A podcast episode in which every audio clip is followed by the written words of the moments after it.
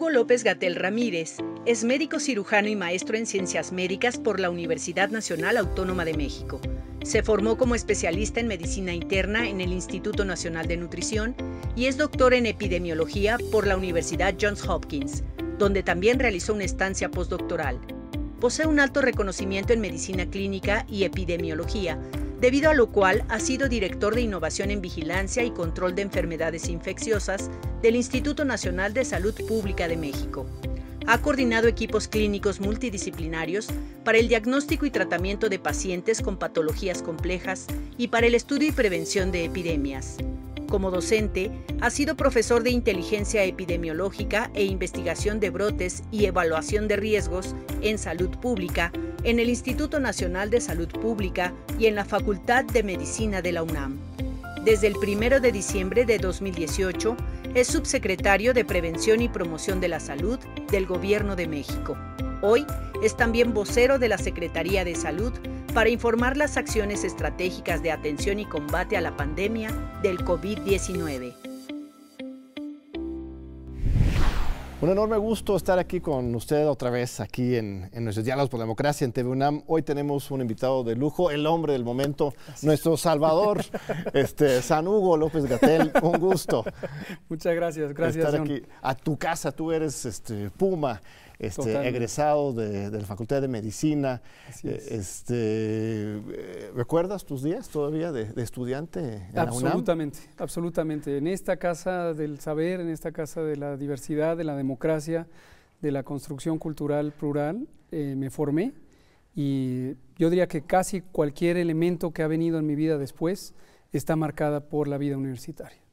Fuiste incluso activista estudiantil. Sí. He visto unas fotos por ahí poniendo barricadas. bueno, también, también lo hice, también lo hice y cerramos la rectoría. No me digas. Sí, sí, sí, sí. En ese tiempo eh, la discusión universitaria eh, es, interesante porque el mismo concepto central hoy nos eh, ocupa en lo que hacemos era la defensa de lo público. En ese tiempo era la, educación pública, la educación pública y gratuita. Porque querían poner cuotas. Querían poner cuotas, querían poner una serie de elementos de restricción y eh, siempre fuimos muy enfáticos en decir, no debe confundirse la lucha social, la lucha por la oportunidad, la lucha por que la educación pública universitaria llegue a todas y todos, con un tema de demeritar la calidad académica. Claro. Y esto es interesante porque mucho del estigma que se le puso al movimiento estudiantil eh, de esos tiempos eh, se colgaba sobre una idea completamente errónea de que los estudiantes del CEU, esto era el Consejo Estudiantil Universitario,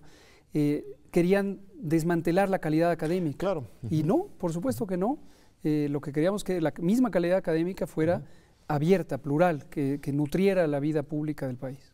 Sí, y ahora en el sector salud, pues es la misma lucha. Igualito. ¿No? A favor de lo, de lo público sin demeritar la, la, calidad. Exacto, sí. Pero sí se ha demeritado la calidad en los últimos sexenios, y no por defender lo público, sino por todo lo contrario. Había un proceso de privatización desmantelamiento del estado de bienestar en materia de salud en estos últimos años de neoliberalismo. E, este, ¿cómo, cómo, cómo te entregan este, a ti, al secretario del COSER que estuve aquí la semana pasada, este, el sistema de salud nacional? Bueno, es muy claro cómo, eh, yo diría que desde los años 90 tardíos, pero definitivamente a partir del año 2000, eh, cuando entra esta reconversión completa del modelo de financiamiento y se crea el Seguro Popular o el Sistema de Protección Social en Salud, hay un interés deliberado por eh, disminuir las capacidades públicas, las instalaciones, procesos, protocolos, servicios, y se empiezan a desplazar a proveedores privados. La apuesta clave, eh, y es una apuesta ideológica finalmente, del modelo de protección social en salud que se estableció en, en el sexenio 2000-2006, fue la idea de que el mercado el mercado privado, era capaz de proveer servicios para la población. Y lo que es claramente demostrable es que el sector privado nunca tuvo el interés en México de cubrir las necesidades mayoritarias. Ellos buscaban el lucro. Ellos buscaban el lucro. Eso se trata, no, Así es, no es pecado, sino de eso se Exactamente. Pero en realidad nunca hubo un eh, avance, por ejemplo, en la construcción de hospitales, eh, excepto algunos casos que me va a interesar destacar con un modelo muy, muy desviado. Pero digamos, no hubo una inversión sostenida o, sustentable en los servicios que son clave para el funcionamiento del sistema de salud. En cambio, lo que proliferó y por mm, demás extensamente fueron servicios accesorios o servicios auxiliares de muy baja calidad, pobremente regulados, oportunistas en términos de... Subcontrataciones, te Subcontrataciones. Así de medicinas, de aparatos. Medicinas, aparatos, servicios. Hay una palabra, un eufemismo que le llaman servicios integrales. Y mm. servicios integrales es la caja negra, en donde hay una serie de servicios que están oscuramente cotizados. El gobierno está a expensas de unos monopolios, en algunos casos, oligopolios, que dan estos servicios empaquetados la, insisto, la, cotización no es clara, están en sobreprecios, indiscutiblemente, y realmente aportan un valor limitado a la calidad de la luego a los amigos, los colegas, los socios. O sea, esto y que ya uh, ubicaste muy bien en una, en una mañanera este, el tema de las medicinas, ¿no? Este monopolio y chantaje de las empresas no era solamente las medicinas, era en general el sistema de salud. Servicios diagnósticos, el tamizaje metabólico, los servicios de radiodiagnóstico para los programas de salud pública, eh, proveedurías diversas de insumos auxiliares para los servicios de salud. En fin, laboratorios, por ejemplo. México tiene una magnífica red nacional de laboratorios de salud pública y los laboratorios podrían dar muchísimo más de lo que se ha logrado y hay una barrera tácita, o había, había antes de este gobierno, había una barrera tácita de no meterse a un mercado que está copado por cuatro o cinco grupos de interés que domina el diagnóstico por laboratorio en las unidades de salud. Y además, cuando ya entra lo público, construyen los grandes hospitales y muchos vacíos, ¿no? Me acuerdo, no sé si era justo antes después de la toma de posición 2018, Andrés Manuel estaba haciendo algunos este, recorridos y uno en Chihuahua, creo, ¿no? Una, un, galeón así enorme que tendría que verse un hospital y se inauguró con todo el equipamiento y luego el otro día se lo llevan a otro lado. Así es. Este, ¿Cuántos hospitales vacíos este, 307 hospitales que o estaban a medio construir o casi construidos pero no equipados, algunos incluso terminados pero sin personal, muchísimos deteriorados porque no se terminó la obra, había eh, hospitales en obra negra, había hospitales que se construyeron en propiedad comunal y ahora están en litigio. 307 hospitales. Que no, no está funcionando. Y aquí el contraste es radical eh, Tlaxiajo, por ejemplo, ¿no? Va al presidente, le faltan algunos detalles y no, no voy a inaugurar ahora el hospital hasta, que, esté. Eh, hasta que esté perfectamente bien puesto. Pero eh, tenemos tiempo, este, a ver, estamos ahorita en medio de una pandemia terrible. Todos estos hospitales, más de 300, tendríamos que poder, o sea, nos podría haber servido. servido. Todavía nos sirven. Hoy estamos a tiempo para esta reconversión, este plan de emergencia que se anunció eh, estos días. Sí, algunos sí, y, justo es lo que estamos haciendo. O sea, sí quiero destacar ese fenómeno para que la población lo tenga muy claro. ¿Cómo estamos, en qué posibilidades estamos para enfrentar esta terrible pandemia de coronavirus? En las condiciones que dejaron el Sistema Nacional de Salud. Así es. ni más ni menos. Nosotros llevamos en el ejercicio menos de dos años y hemos logrado algunos progresos, pero básicamente tenemos un rezago mayúsculo, no solamente en instalaciones, en personal, tenemos un déficit de más de 36 mil enfermeras, y tenemos plazas vacantes o, con respecto a las, necesidades que, tenemos. Con respecto a las necesidades principalmente. Cuando uno compara, hay índices muy clásicos de número de camas por eh, habitante o por mil, diez mil habitantes, número de hospitales, número de enfermeras, etcétera. En todo estamos por debajo, aun si asumiéramos un sistema bien articulado, un sistema eficiente, un sistema integrado, que también no lo tenemos. Es un reto. El sistema se desmanteló y se fragmentó en 32 servicios estatales de salud. Hay algunos muy buenos, debo reconocerlo, hay estados que por varios eh, periodos de gobierno han tomado la responsabilidad. ¿Cuál en particular es de los que más destacan? Pues entre los que más destacan, y aquí se vuelve a ver un diferencial social que no es casual, eh, en la zona norte del país hay, hay servicios de salud estatales que han funcionado organizadamente, que tienen cuentas claras y que están dando capacidad de resolución. Desafortunadamente en varios estados en la zona sur, hubo menos inversión, hubo innumerables actos de desfalco y, no tenemos la capacidad totalmente.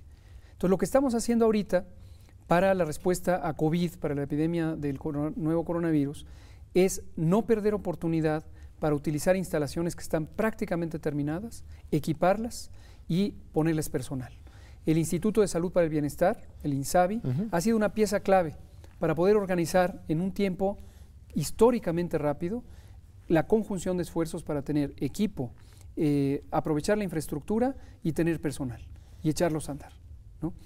Eso pienso que muestra mucho la diferencia entre un gobierno que está al servicio del bien público versus un gobierno que está, como ocurría en el pasado, pensando en los negocios. Así es, no, y tú también conociste desde dentro ese gobierno anterior, eh, eh, estuviste en una posición importante, no tan importante como la de la ahora, en el contexto del H1N1, en el gobierno de, Felipe Calderón. Eh, este, ¿Cómo respondió el gobierno de Calderón a esa pandemia este, y cómo se compara eso con, lo de hoy? Sí, hay diferencias notorias que van a dejar seguramente lecciones aprendidas, las de entonces y las de ahora.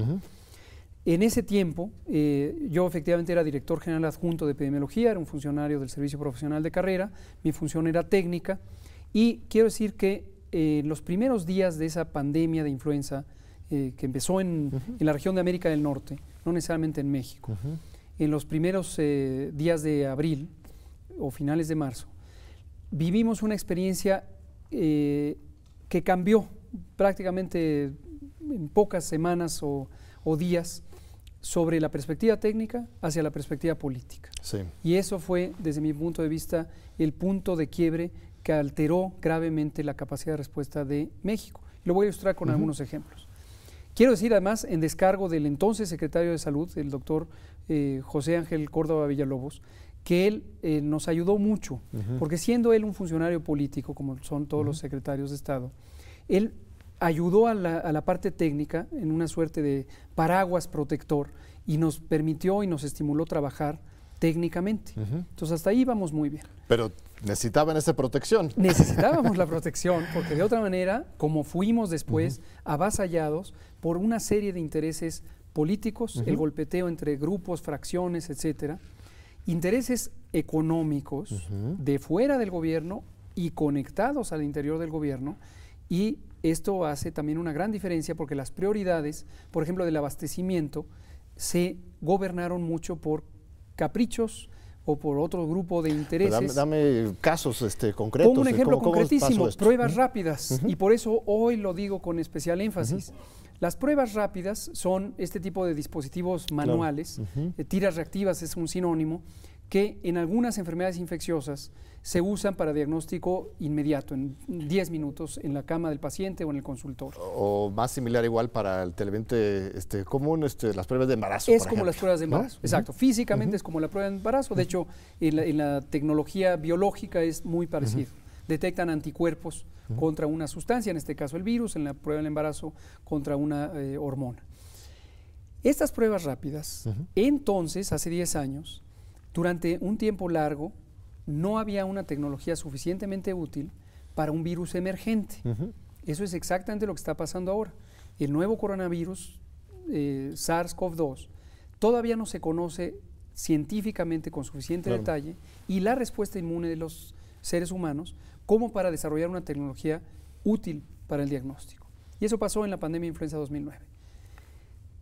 Los técnicos hicimos recomendaciones específicas, obviamente amparadas en las mejores eh, recomendaciones internacionales y la ciencia, y fuimos desoídos así, olímpicamente, al grado que, eh, y esta es una experiencia que, con la que tengo conocimiento directo, hubo un momento de gran tensión porque nosotros los técnicos, en los ámbitos técnicos, habíamos dejado constancia de la posición técnica, y era no se utilicen pruebas rápidas. No sirven, no es un desperdicio de dinero. Es un desperdicio de dinero, pero además pueden ser peligrosas. Quiero recordar esa experiencia porque hoy podría ocurrir lo mismo. Las pruebas rápidas, si no son suficientemente útiles para distinguir la persona con infección de la persona sin se infección, equivocan. se equivocan y pueden confundir una decisión médica. Claro. Entonces, una persona con riesgo de complicarse, el adulto mayor, la mujer embarazada, alguien que padezca enfermedades crónicas, diabetes, hipertensión, enfermedad pulmonar o enfermedad cardíaca, puede tener una falsa confianza de que resultó eh, negativo y entonces no tiene la enfermedad, vaya a su casa, se complica o se muere. O al revés también. O al revés también. Pero entonces con Calderón, este, ¿fabricaron estas pruebas este, o qué no, pero aquí viene la, situación. Los técnicos durante varias semanas en los distintos eh, ámbitos, en el Comité Nacional para la Vigilancia Epidemiológica, ahí están las minutas, ¿eh? el que quien quiere ir a buscarlas las puede encontrar. Dijimos, no se usen las pruebas rápidas por esta argumentación técnica. Ya habíamos consultado a, voces muy autorizadas a nivel mundial, a los Centros de Control de Enfermedades de Estados Unidos, por ejemplo. Y de repente, oh sorpresa, teníamos una fuerte presión de los rangos políticos de, ese gobierno de que por qué no usamos pruebas rápidas, por qué no usamos pruebas rápidas, si otros países la utilizan. Y entonces lo que resultó es que ya habían comprado las pruebas rápidas. Ah, mira. Miles, decenas, centenas de miles de pruebas rápidas. No me consta quién, no me consta. Habían caído en alguna este, trampa o algún negocio, pues este. Así es. Y lo mismo ocurrió con galones o toneladas de alcohol gel, lo mismo con eh, cubrebocas, mascarillas y demás, lo mismo con ventiladores mecánicos y demás, tecnología de comunicación e información, plataformas informáticas. En ese tiempo no eran tan populares las aplicaciones móviles, pero esas son áreas clásicas de especulación, de desfalco, de aprovechar una oportunidad. En lugar de, adquirir material necesario para atender el problema, de acuerdo con una visión científica y técnica, simplemente cayeron en la, paranoia pensando bien o, en las redes de, vendimia. Eso mismo. en ese contexto y, hicieron negocio a, costa de. Totalmente, totalmente. ¿Sí? sí, Y existen esas mismas presiones hoy, nada más que ya no están en el gobierno. Ya no están en el gobierno, exactamente, por lo menos no en el gobierno federal.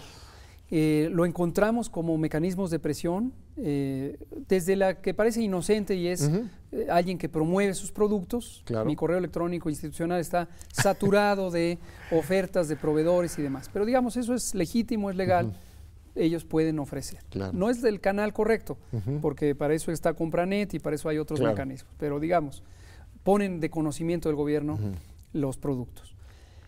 Pero lo que ya no es nada legítimo es que empiecen a hacer oleadas de información, y me quiero referir a la primera plana del Reforma hace dos sábados que decía, eh, burocracia frena pruebas, crece virus. Claro. Eso no es casual.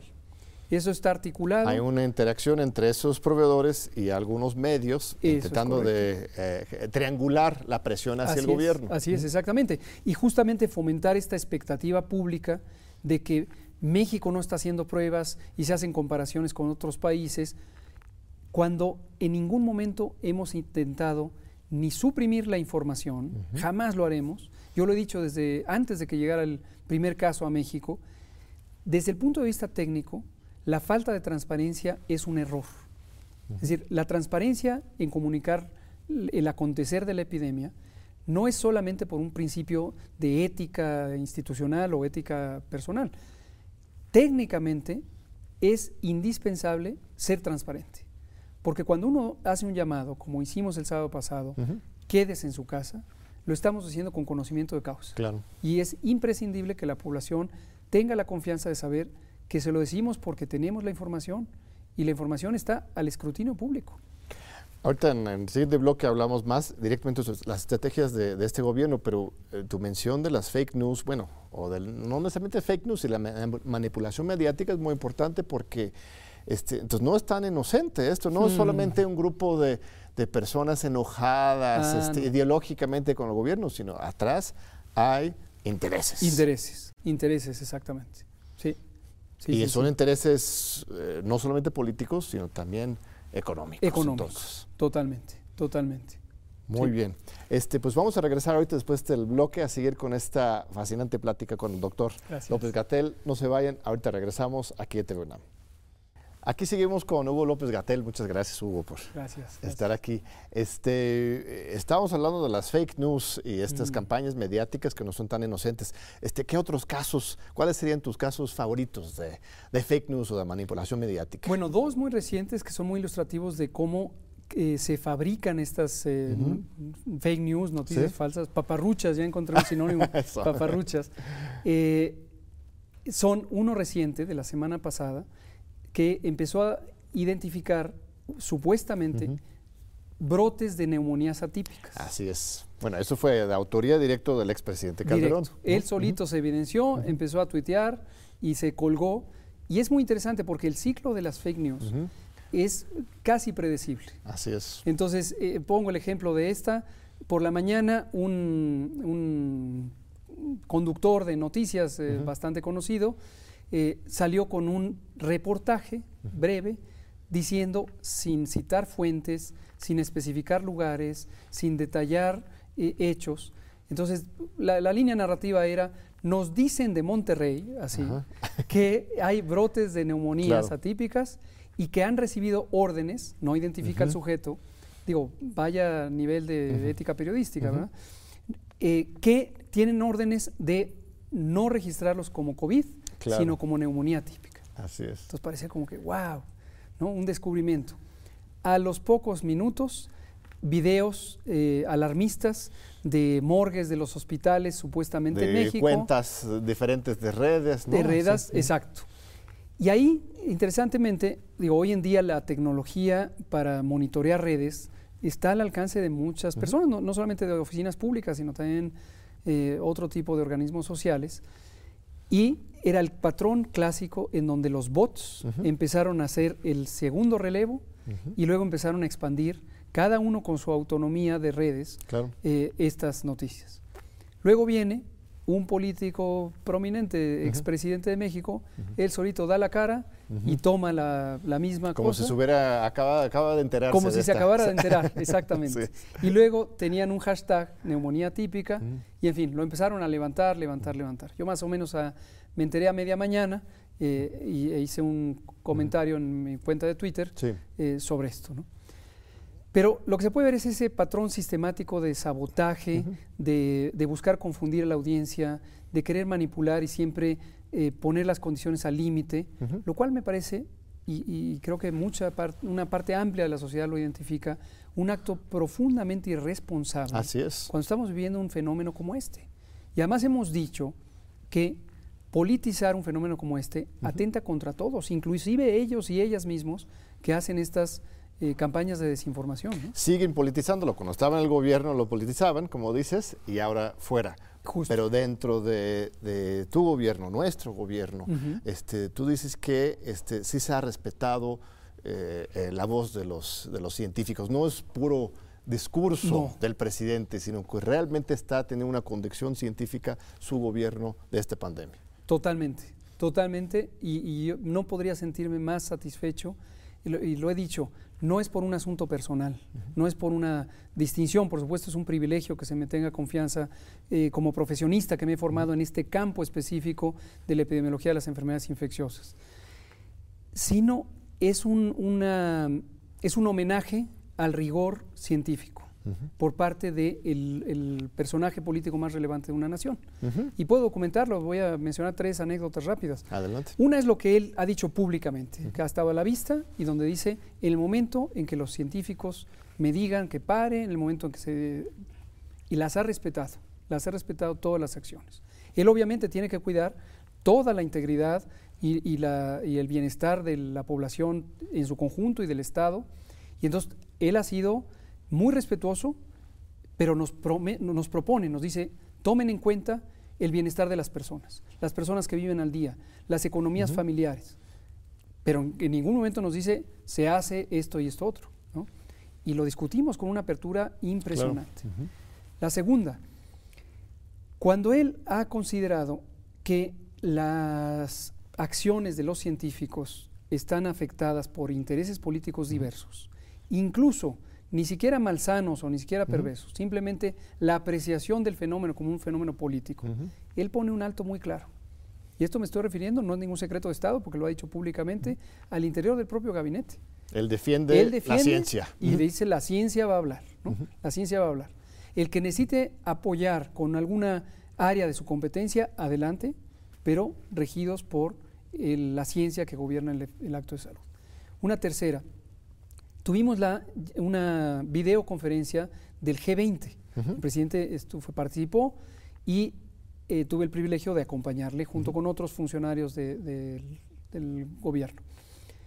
él fue el único de los que participaron en la videoconferencia que abrió diciendo, en México la conducción del manejo de la epidemia de COVID se hace por los técnicos, por los científicos. Y se sostuvo y además propuso, recomiendo que ustedes tomen en cuenta esta perspectiva, nos resulta en México, ta, ta, ta. Y una tercera, no es tampoco un secreto de Estado, pero es una experiencia íntima. Yo tuve la oportunidad, me citó el propio presidente a, caminar ahí en el Palacio Nacional. Eh, me han dicho que ese es un momento de deliberación donde él cuando quiere conocer. Le gusta eh, caminar, este, sentirse en movimiento para decidir. Claro. Eso mismo. Así era Lázaro Cárdenas también. Ah. Su, decisión de la expropiación, petrolera fue justamente caminando con ah, sus asesores más cercanos. Este, sí, es este, un, referente histórico cultural interesante. Ah, bueno, pues precisamente lo, valoro aún más. Eh, él me fue preguntando cada detalle. Y es impresionante el dominio que tiene de los detalles. Claro. Se acuerda de datos, los tiene presentes, entiende su significado, los interpreta en un contexto más amplio, alerta sobre cosas, pero en ningún momento con un ánimo de censura. En ningún momento. Él pregunta, obtiene información, recomienda, pondera, se queda reflexionando y al final dice, bueno, si, me, eh, si lo que me estás proponiendo es esto, esto, esto, esto, adelante. Entonces, eso da una confianza y da además un empoderamiento de la propia acción que se está ejecutando. Esto es 180 grados a lo que viví en la pandemia de influenza 2000. Y lo que se está viviendo en el mundo entero, en casi todos los otros casos. Tú mismo mencionas el G20, pero esto es una pandemia que ha afectado al mundo entero y hay pocos ejemplos como estos. Y, los resultados se están viendo, me atrevo a, decir, este, estimado Hugo.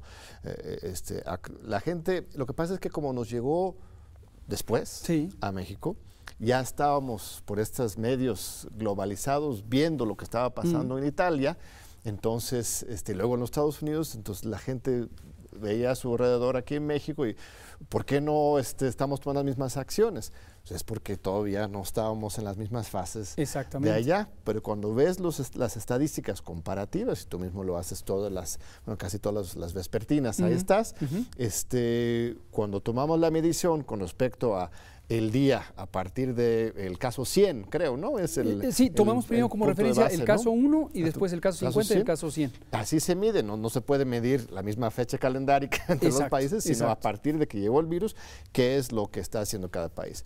Y México, en casi, pues no sé, todas las etapas, estamos adelante de cualquier país en el mundo o, dime, dime, cómo nos comparamos a nivel internacional en nuestra respuesta. Bueno, básicamente pocos países, si es que alguno, tomó la oportunidad que tomó México. Eh, uno de los elementos eh, sumamente importantes fue que nos empezamos a preparar inmediatamente. Eso no lo hemos dicho nosotros, la propia organización. Es más, yo no lo sabía hasta que me lo dijo los funcionarios de la Organización Mundial de la Salud en México, que dijeron, México fue el primer país que empezó a prepararse. Yo todavía pensé primero que se referían a América Latina, pero no, en el mundo entero, excepto China, que obviamente le tocó de inicio, fuimos el primero que se lo tomó muy en serio lo que ocurría en China. Nosotros tuvimos la primera alerta temprana el 31 de diciembre y la alerta era en China, en una provincia, en una ciudad, hay 44 casos de neumonía en un mercado. Para nosotros fue suficiente para echar a andar los mecanismos de preparación. A partir del 3 de enero empezamos a integrar una planeación. A partir del 9 ya teníamos un aviso epidemiológico. En el 16 de enero establecimos un grupo técnico. El 30 de enero convocamos a nuestro Comité Nacional para Seguridad en Salud y empezamos a desarrollar todos los protocolos, lineamientos, vigilancia epidemiológica, atención médica, control de infecciones, eh, puertos y aeropuertos, eh, saneamiento de unidades de salud, eh, ahora que estamos con la reconversión hospitalaria, y fuimos pensando en todo lo que ocurriría a lo largo de la epidemia. Y ese mapa ha sido muy útil porque nos ha permitido ver con perspectiva lo que sigue, lo que sigue, lo que sigue. De hecho, en nuestra planeación conocemos ya en escenarios diversos, obviamente puede haber incertidumbre en un fenómeno como este tan complejo, pero nosotros llevamos la vista hasta el final de la epidemia. Por eso yo digo con, bastante frecuencia, preparémonos para una epidemia larga, porque tenemos contemplado lo que va a pasar hasta el final.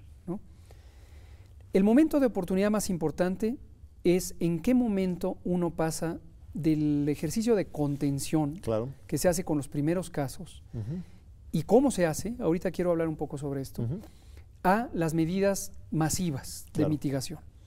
Y ahí recibimos un embate político nuevamente por los mismos personajes que armaban olas de eh, desinformación.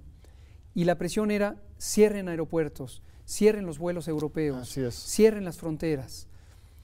Sin darse cuenta, uno, de que, este elemento que es obvio, estábamos nosotros un mes después en, el riesgo. Así es. Entonces, ¿por qué hacer lo que países están haciendo un mes después cuando nosotros todavía nos falta un mes para llegar ahí? Así es. No es trivial eso.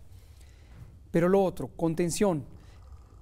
En una visión que es francamente, yo diría, anacrónica, desafortunadamente es muy presente hoy en día en el mundo, que está asociada con odio, con xenofobia, con discriminación. Y es esta percepción visceral, no viene del cerebro. De las fronteras. De que las fronteras, exactamente. Entonces, cierren la frontera porque ahí viene la contaminación esa visión. Es el trompismo, pues. O sea, bueno, sí. bueno, exactamente. Él ganó su elección con lo del muro y. exaltando el odio, exaltando la división. Una cosa que me parece dramática es el mundo había cambiado su paradigma de salud pública global cuando se eh, promulgó el Reglamento Sanitario Internacional en 2005. Hay un giro también de 180 grados respecto a una tradición centenaria o casi milenaria del manejo de las epidemias de enfermedades infecciosas.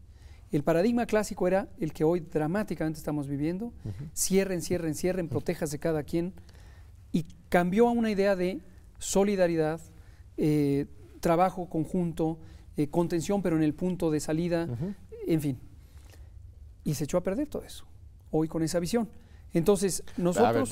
Sí. Eh, haciendo abogado del diablo, no nos hubiera salvado de algunos cuantos casos de contagio si desde febrero cerrábamos los vuelos de Europa. Igual hubiera colapsado la economía, pero quizás en alguno de esos vuelos de marzo se coló algún este, turista o algún empresario de Roma que fue a cenar en Polanco, contagió al mesero, que, o sea, no, no pudimos haber salvado de esa, esa situación si es que hubiéramos actuado antes? La evidencia está a la vista. Hoy todos los países del mundo tienen la epidemia de coronavirus y pues, los, se sabe cuáles son y gruesamente son la tercera parte de los países y empezó esta perspectiva en Estados Unidos, siguió Europa Occidental, eh, esta perspectiva de control en fronteras. Y los países que hoy tienen, no es algo que me alegre, por supuesto lo lamento muchísimo por sus pueblos que han sido tan vulnerados con esta epidemia, pero países que cerraron fronteras tienen los mismos resultados. Sí, Trump era de los primeros, vamos a cerrar los vuelos. exactamente. Sí, así es. En México recibimos una presión, uno, de este grupo social eh, que vive del, odio y de la fragmentación y del... Así es pero también por los canales diplomáticos. Entonces la noción era cierren, cierren, Diplomáticos nuestros. Eh, del exterior venía una presión. Del exterior venía una presión importante de que si no cerrábamos los vuelos eh, italianos y españoles y franceses, y entonces íbamos a sufrir la consecuencia de un bloqueo económico en la frontera. Y entonces a mí me consultaban y yo todo lo que podía decir es, desde el punto de vista científico de la salud pública, esto no es una medida que vaya a ser útil. Yo obviamente no voy a invadir ni atribuciones, ni la capacidad o experiencia de otras personas. Y yo lo que decía es, si por alguna razón diferente a la sanitaria se tiene que tomar esa decisión, adelante, yo estoy dispuesto, yo no voy a estorbar, ¿no? Pero para salud pública no, porque no sirve. Y no solo no sirve, estorba. Y de la siguiente manera se puede ilustrar. Si uno hace medidas extremas que no sirven, y solo paga el costo sobre la economía y sobre las economías sociales y sobre lo que implica de la perturbación de la vida cotidiana de las ciudadanas y ciudadanos, uno empieza a erosionar los recursos de la salud pública. Claro. Hoy tuvimos que tomar esta decisión y la tomamos en el momento calculado. Me siento muy tranquilo de decir, yo ya sabía, no exactamente la fecha, pero sí la señal clave que me llevaría a recomendar estas medidas que tenemos hoy. La suspensión temporal de escuelas, la suspensión temporal de trabajos, la suspensión de actividades de concentración pública. Las teníamos diseñadas las intervenciones y la señal crítica era cuando viéramos un aumento acelerado de casos. Un salto ya de 100 al día más o menos, ¿no? Fue. Cuando tuvimos 12 casos. Eso empezó el 13 de marzo claro. de 2000. Bueno, la, jornada de sana distancia. Y esto. Exacto, pero lo o sea, la señal disparadora, y yo mismo lo anuncié en una conferencia vespertina el, viernes 13 de marzo. Fíjate, el, día de la, de la suerte. Exactamente. Pero ahí, solo porque teníamos 12 casos y no 3 o 2 como había sido el hilo. Ya era, ya era una señal para ti. Ya para mí fue una señal. Y, lo sabías por este programa Centinela tan famoso, ¿no? ¿O, no? Hubo dos factores. Uno, y también qué bueno que me haces esta pregunta. Eh, bueno, un factor fue que teníamos modelaciones matemáticas sobre el tiempo que transcurriría entre el primer caso y el momento de emergencia de la curva epidémica. Entonces, 15 días antes, tomamos la decisión de aprovechar la oportunidad con la señal más temprana, 12 casos, y dijimos, Aquí viene la implantación de las medidas de eh, distanciamiento social, de sana distancia. Y la otra efectivamente es el sistema Centinela. Una idea que está eh, extendida en la narrativa pública, en el imaginario público, y no critico a quien lo vea así, me parece natural, es intuitivo, suponer que la vigilancia epidemiológica, es decir, el mecanismo de monitoreo poblacional de las enfermedades, se necesita identificar a todos y cada uno de los casos. Claro. Es natural, si uno lo ve de manera simple, uno dice, háganles pruebas, de ahí viene... Un censo nacional. Como si fuera un censo, exactamente. Pero desde el año 2005 hubo también un cambio de paradigma técnico y científico en la vigilancia epidemiológica de fenómenos como este, la influenza. Los Centros de Control de Enfermedades de Estados Unidos, trabajando conjuntamente con la OPS, la Organización Panamericana de la Salud, con la OMS, plantearon un cambio radical de la vigilancia de esto que le llamamos técnicamente fenómenos inconmensurables. Son tan amplios que no tiene sentido alguno intentar hacer un censo.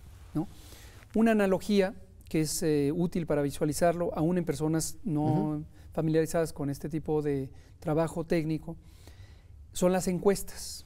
lo que te voy a decir, con una encuesta de 1.200, 1.500, tienes una buena radiografía de de más o menos como bien hechas, siempre cuando no estén cuchareadas, ¿no? eso sí. Tienes una buena radiografía de cómo está el asunto. Entonces, eh, bien diseñada la muestra, sabes cómo va el fenómeno. Justo. Y así funciona el sistema.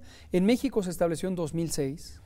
Eh, en el año 2008 y 2009 le hicimos un refinamiento en su operación. Hicimos mucho más riguroso precisamente el muestreo. Ahí, por cierto, hay una eh, anécdota interesante la pandemia de influenza 2009 la descubrimos pensando que era un éxito de las reformas que hicimos al sistema de vigilancia epidemiológica. Lo que es interesante es que quizás sin esas reformas no lo hubiéramos descubierto, porque el sistema no funcionaba bien del todo. Entonces, cuando pusimos en práctica el sistema Centinela en 2009, habíamos trabajado todo 2008 en eso, tuvimos una señal muy temprana de la, de la pandemia de influenza 2009. Entonces el sistema funciona muy bien, nos da alertas tempranas, nos permite hacer un mapeo de los casos de enfermedad, de las características clínicas de las personas, de los virus. Por ejemplo, ha habido una presión también de hagan pruebas, hagan pruebas, hagan pruebas. Con el sistema Centinela, de una manera extraordinariamente eficiente, hacemos un mapeo de 14 virus respiratorios, entre los que está incluido coronavirus, el nuevo coronavirus, otros coronavirus, está influenza, seguimos teniendo todavía casos de influenza. Hay una proporción bastante eh, significativa, 30%, de neumonías que son por influenza, la influenza de la temporada, que no se ha acabado. Entonces tenemos un reconocimiento poblacional que nos ha permitido informar las acciones de salud pública. Un sistema de vigilancia epidemiológica o de monitoreo de salud pública que no se usa para tomar decisiones, es simplemente una ociosidad. Así es, y este sistema no lo tienen todos los países del mundo. No, no, en realidad el sistema... ¿Los Estados Unidos lo tienen o no? Estados Unidos Tendrían que tenerlo, pero actúan como si no, porque bueno, ellos sí, los drive-ins, ¿no? Tienen su cultura del McDonald's, así como van por su hamburguesa, ya van por su prueba y todo el mundo lo tiene atiborrado. Pero fíjate, me están diciendo que tenemos que ir a un, un otro corte y regresamos ahorita con Hugo López Gatel, no te vayas. Con gusto. Qué gusto, aquí seguimos con, con el doctor Hugo López Gatel. Este, un, un placer tenerte aquí. Gracias. Este, eh, estamos hablando sobre el programa Centinela, cómo, cómo es posible darle seguimiento a una enfermedad sin este, estas pruebas masivas, ¿no? Eh, este, que se puede hacer de manera más estratégica. Eh, también hay formas de hacer pruebas sin pruebas físicas, o sea, hay un sistema muy bonito, por ejemplo, en la Ciudad de México, en que si sientes síntomas, puedes llenar un formulario, te llaman al locatel, un doctor te llama, tienes asesoría y ahí básicamente te puedes no autodiagnosticar, sino tener un diagnóstico a partir del acompañamiento médico eh, este, porque los síntomas son tan, tan claros, transparentes, que este, con eso no necesitas estar gastando miles de pesos y estas cosas. ¿no? Entonces hay formas más humanas para atender estas cosas. Y lo que yo, entiendo es como la, la, apuesta de este gobierno, de tu apuesta en general, de, tener una salida humanista, solidaria a esta, esta crisis? ¿O, estoy este, sobreinterpretando la visión? De ninguna manera, exactamente lo que dices. La solidaridad el gesto humano de eh, compasión, de atención a los, al prójimo, de verse reflejado en el otro, de poder contribuir con lo que hace uno para el bienestar de otro, es crucial para el éxito en el manejo de una epidemia o de cualquier otro fenómeno eh, como este. Y explico algunos eh, detalles o lo ilustro con En eso, además, por decir eso, me parece que entonces el presidente no anda tan mal en ese sentido. Claro. O sea, no es tan mal ejemplo la idea de que este, él todavía esté en, quizás no en contacto físico, sino eh, restableciendo esa, esa cercanía y solidaridad con la gente. Pero me estoy adelantando. Así es. Pero voy a detallar algunos elementos. Eh, bueno, sobre las pruebas, efectivamente, aquí se ilustra también ese comportamiento. La expectativa de necesito que me hagan la prueba, cuando hemos explicado, y hay toda la base científica de ello, que las pruebas no son para resolver un problema clínico. ¿A qué nos referimos? La decisión, si yo soy el médico, tú eres el paciente, lo que yo decida recomendarte, médicamente hablando, profesionalmente hablando, no depende de que yo tenga un resultado de confirmación de COVID. ¿Por qué razón? Porque para esta enfermedad, a diferencia de otras, no hay un tratamiento específico. Claro. Entonces, las recomendaciones que yo te voy a dar dependen de tu edad, si tienes o no enfermedades crónicas, si tienes condiciones favorables para un eh, resguardo eh, domiciliar. Eh, y de eso va a depender. No necesito estrictamente tener la confirmación. Más al contrario, tendrías que descartar otras enfermedades. En todo caso, en todo caso. Entonces, precisamente lo que está haciendo la Ciudad de México, y lo vamos a hacer ahora ya a nivel federal, ayer anunciamos la, tenemos una aplicación móvil que va a permitir eso, con un cuestionario de síntomas y de características de la persona, incluida su edad, que la propia persona, en acompañamientos con su familia, pueda definir si requiere o no atención médica o si, como ocurrirá en el 80%, 8 de cada 10 de las personas que padezcan COVID, no necesita un seguimiento médico presencial. Que quede muy claro, eso no es un mecanismo para excluir o cancelar derechos de atención, pero es para hacer lo que técnicamente o médicamente se llama el triage, una preselección. Priorizar. Priorizar. Entonces, lo que nos va a permitir es que no se saturen los servicios de salud con una enorme cantidad de personas que pueden resolver una inquietud con una orientación. Ahí está. Tenemos un mecanismo adicional de respaldo que es un número telefónico de asesoría, el 800 044 800, en donde si hay alguna duda se orienta. Y ahí es donde viene el tema de la solidaridad. Ahí es si las familias te pueden orientar y cuidar, ya no es necesario este, esta estampida a los hospitales. Así es. Las estampidas a los hospitales surgen de uno de una propensión natural a, tener miedo ante la incertidumbre. Me parece entendible, legítima, pero que se ve reforzada precisamente con los mensajes del individualismo que llevan a que cada quien se quiera salvar a sí mismo. Claro. Comprar todos los el papel en el papel de baño, exacto, las compras de pánico, acabarse los medicamentos. Una, una comparación que me gusta eh, relacionar con esto son las estrategias básicas o los operativos básicos de seguridad, por ejemplo, frente a incendios o terremotos. Hay una regla clásica que ya todos no sabemos, no corro, no grito, no empujo. Así es. Eso lo que entraña es la necesidad de un mecanismo de protección colectiva, porque cuando yo evito gritar, evito correr, evito empujar, no estoy pensando en mi beneficio, lo que estoy pensando es en el beneficio de todos. Claro. Pero esto funciona, digo, además tiene una base evolutiva, es como los pingüinos. Literalmente, se protegen entre ellos. En un momento dado donde uno no, se, no protege a los demás, se extingue la especie. Con esta epidemia pasa lo mismo. Hay dos maneras de, solucionar las cosas. Y, con la analogía de, la evacuación del edificio. Evacuar un edificio porque hay un terremoto, uno lo puede hacer corriendo, en estampida, y todo el mundo se atropella, hay lesionados y demás. O lo puede uno hacer de manera ordenada, no corro, no grito, no empujo.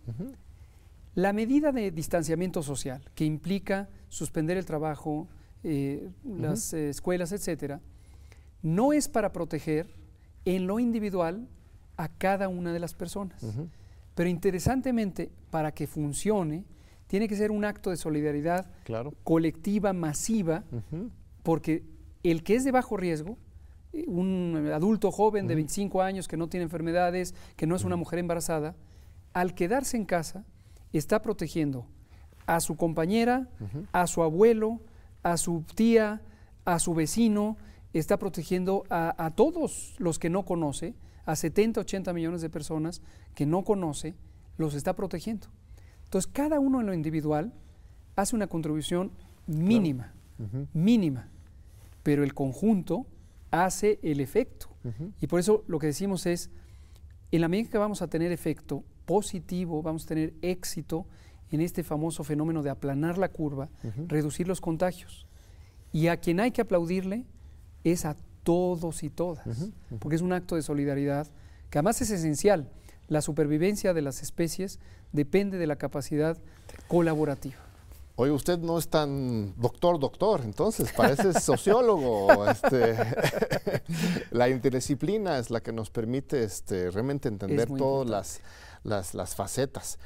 Hay una presión, yo que para mi eh, perspectiva, eh, tiene, hay un poco de pánico incluso de, clase, eh, este, en que están exigiendo, quieren que el gobierno imponga un toque de queda. Para de una vez por todas resolver este problema, no, no estar esperando la solidaridad de la gente, sino imponer estas medidas. En, en Chile, hoy, para salir al súper, necesitas tramitar por internet un salvoconducto que te permite salir, si no la policía te detiene y te multa. Este, en Argentina y España hay este, mecanismos similares, y esto que tienen líderes también izquierda, derecha, centro, mm. muy variados.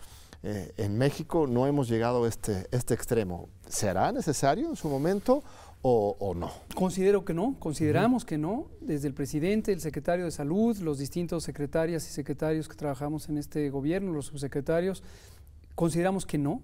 No solamente no consideramos que sea necesario, sino que es indeseable. Si en un momento dado se visualiza que tiene que actuar la fuerza pública, hay un rompimiento inmediato de la confianza pública hacia el gobierno y del gobierno hacia su eh, pueblo. Y eso lo que implica es que hay un fracaso total de la capacidad de la sociedad en su conjunto de trabajar armónicamente por un elemento que es del interés superior de todos, que es la supervivencia del colectivo. Entonces, confío en que no vamos a llegar a eso. Estamos viendo muestras espontáneas de solidaridad, muestras espontáneas de colaboración y también muestras de disciplina, no por un tema de temor al gobierno. En, otros lugares es desafortunado ver que el modelo histórico es el temor hacia un gobierno autoritario, el que mueve a que las personas se queden eh, en, la instrucción que se les dé. Eso es insuficiente. Lo que se requiere es un convencimiento y además, lo ideal es que el convencimiento sea un convencimiento solidario. Estoy satisfecho en lo que llevamos de ver una respuesta muy positiva. En el momento en que fuimos muy enfáticos y pusimos las cosas claras, y regreso a lo que dije antes, por eso la transparencia es técnicamente indispensable. El momento que dijimos es la última oportunidad para protegernos todos y todas, notamos una reacción inmediata de quédate en casa, me quedo en casa por mí y por todos los demás. Entonces, no, no creo, confío en que no vamos a llegar a eso. El presidente López Obrador lo enfatiza y él siempre habla de un pueblo sabio, un pueblo generoso, un pueblo solidario, que se cuida a sí mismo. Y que este no es misticismo, entonces es un, eso está en base a la misma ciencia, bueno, ciencia social y, interdisciplina, ¿no? Claro. Bueno, aquí quiero aprovechar la ocasión. En una conferencia matutina eh, frente al presidente, yo es una frase que después me me resultó en un virulento ataque de todos estos medios de información cuando dije sobre la fuerza moral del presidente. Así es.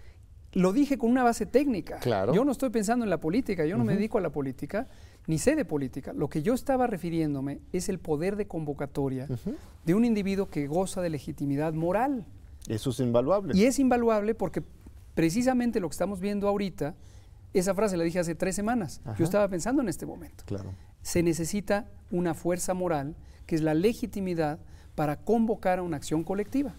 Esto es una virtud técnicamente necesaria. Así es, sí, es, fascinante. Pero entonces, ¿por qué hasta la prensa internacional es tan dura con nosotros? Porque yo entiendo, bueno, hay prensa local vinculado con esos intereses, figuras políticas, ya, ya sabemos cómo está la economía política de mm. la comunicación en México pero hasta los medios internacionales, el New York Times, Washington Post, The Guardian, Deutsche Welle, este, también han agarrado al observador y México como, como supuestamente un caso negativo. Este, eh, hasta se burlan de él también. Yo creo que después, ya en la evaluación histórica, ahí este, vamos a ver ya las cuentas claras, pero hoy, ¿por qué ellos mismos se, se engañan? Es tan fuerte la, esta ideología vieja que no se han dado cuenta o cómo lo explicas? Considero que hay una, eh, es tan consistente ese discurso de repudio y que empezó antes de la epidemia de COVID, empezó cuando se planteó la transformación del Sistema Nacional de Salud. Mm, Ahí empezó y son precisamente los mismos medios. Y yo creo que hay figuras mexicanas también promoviendo con columnas y amigos en los eh, consejos editoriales.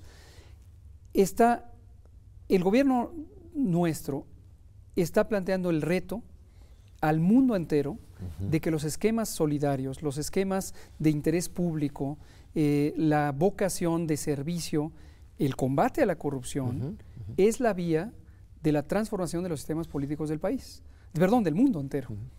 Entonces, en el momento en que un eh, sistema con esa filosofía, con esa ética, con esa perspectiva, empieza a tener éxito, pues se vuelve un cuestionamiento, pero de facto, a otro tipo de sistemas de exclusión, de polarización política, social y económica, de concentración de la riqueza, eh, etcétera. Y ahí entran en acción, para usar una metáfora médica, sus anticuerpos. Ah, exactamente. A veces esta reacción es para esto es un antígeno, ah, como le dices, una, un efecto, una enfermedad, un virus para ellos que está afectando a su, su, confort, entonces responden. Así es, así es, exactamente. Y lo que pensamos es que y lo dice también el presidente, a mí me gusta parafrasearlo en esta expresión, cuando dice todo, y él, él a su vez cita al presidente Juárez, y dice todo por la razón, nada por la fuerza, todo por la razón y con base en la ley. Eso es un principio fundamental, porque ese principio es la demostración de que articular a una sociedad a partir de una fuerza moral, reitero mi frase, ya he explicado la connotación técnica, es indispensable, porque uno no puede pretender que un gobierno tenga capacidad de convocatoria si el gobierno está orientado a excluir a las mayorías, a concentrar la riqueza y a, tener eh, el Estado o el gobierno al servicio de minorías. Llega un punto en donde es insostenible, como le pasó a México en las elecciones de 2018. Ay, pues ya me estoy sintiendo este, optimista. Ahora, bueno, los, los, números lo demuestran. Este, no solamente es que hemos cumplido con eh, las diferentes fases y, también el reconocimiento internacional si hay de la Organización Mundial de, Salud, ¿no? Ahí sí nos han aplaudido y reconocido todo lo que hemos hecho, los resultados están, tenemos un aumento muy importante de casos, pero no se ha descarrilado como en otros países todavía. este, Esperemos que eso no ocurra. Si entramos en algún momento de, crisis como el de Nueva York o de Lombardía, norte de Italia, eh, ¿estamos listos? este apoyo militar, por ejemplo, me parece muy interesante. No, en los Estados Unidos no están haciendo eso. ¿eh? Los Estados Unidos siempre guardan lo militar para los militares. Aquí ah, lo pueden acusar de militarizar hasta la salud, pero al contrario, son los militares que están generosamente abriendo sus hospitales. Eso puede ser algo especial que nos ayuda. Eh, este, ¿Qué es lo que nos puede resolver ya a la hora de la crisis si es que, si es que llegue, que esperemos que no? ¿Cómo no? ¿Cómo no? Si aquí eh, retomo sobre lo que hemos dicho una y otra vez, las medidas que hagamos hoy, y es básicamente quédate en tu casa. La prevención. Es la prevención. Nos están planteando el escenario de la fase 3. Si tenemos éxito, porque hemos sido disciplinados, hemos sido solidarios, hemos sido conscientes de que protegernos a nosotros implica protegernos a todos, vamos a tener menos casos, o sea, menos contagios, menos casos, menos casos graves y menos personas que van a necesitar atención en las terapias intensivas y los hospitales. Hay un límite, obviamente, de las capacidades instaladas de un sistema de salud. Y ya dijimos al inicio, recibimos un sistema de salud con una carencia histórica de unos 30 o 40 años en la inversión, en la construcción de hospitales, en la formación de personal, etc. Entonces partimos de ese reto. Por eso también ponemos un énfasis tan grande en las medidas de mitigación, porque sabemos las limitaciones estructurales de nuestro sistema.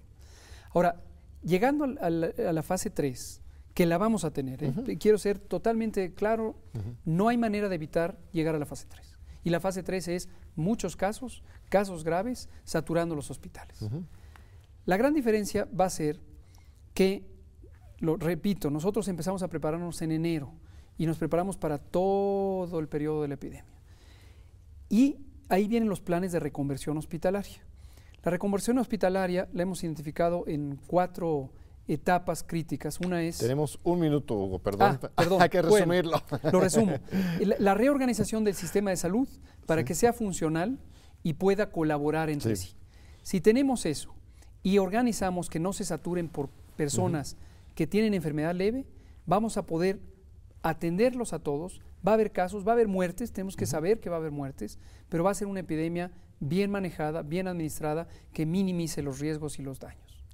Pues te agradezco mucho, Hugo. Apenas estamos este, iniciando, siento. Tienes que regresar, por favor, aquí a tu casa. Encantado, a, la UNAM, es un privilegio. Ahora en, un mes para ir monitoreando la situación. Y después, porque eh, si manejamos bien esta crisis, este gobierno, sociedad, yo creo que podemos salir fortalecidos como sociedad, como comunidad, y eso es lo, importante. Y gracias a tu gran, gran liderazgo, este, Hugo, en este tema. Y este. Eh, ¿Alguna última palabra aquí a la comunidad universitaria? Pues a la comunidad universitaria una expresión de agradecimiento. Creo que ha sido una comunidad, desde luego, como siempre, muy responsable, muy solidaria y también que contribuye. Tenemos varias de las contribuciones científicas a la propia preparación y respuesta que provienen de la universidad. Muy bien, pues muchas gracias y gracias a usted por seguir con nosotros ah, a esta semana en Diálogo por la Democracia y te esperamos de nuevo en ocho días aquí en TV.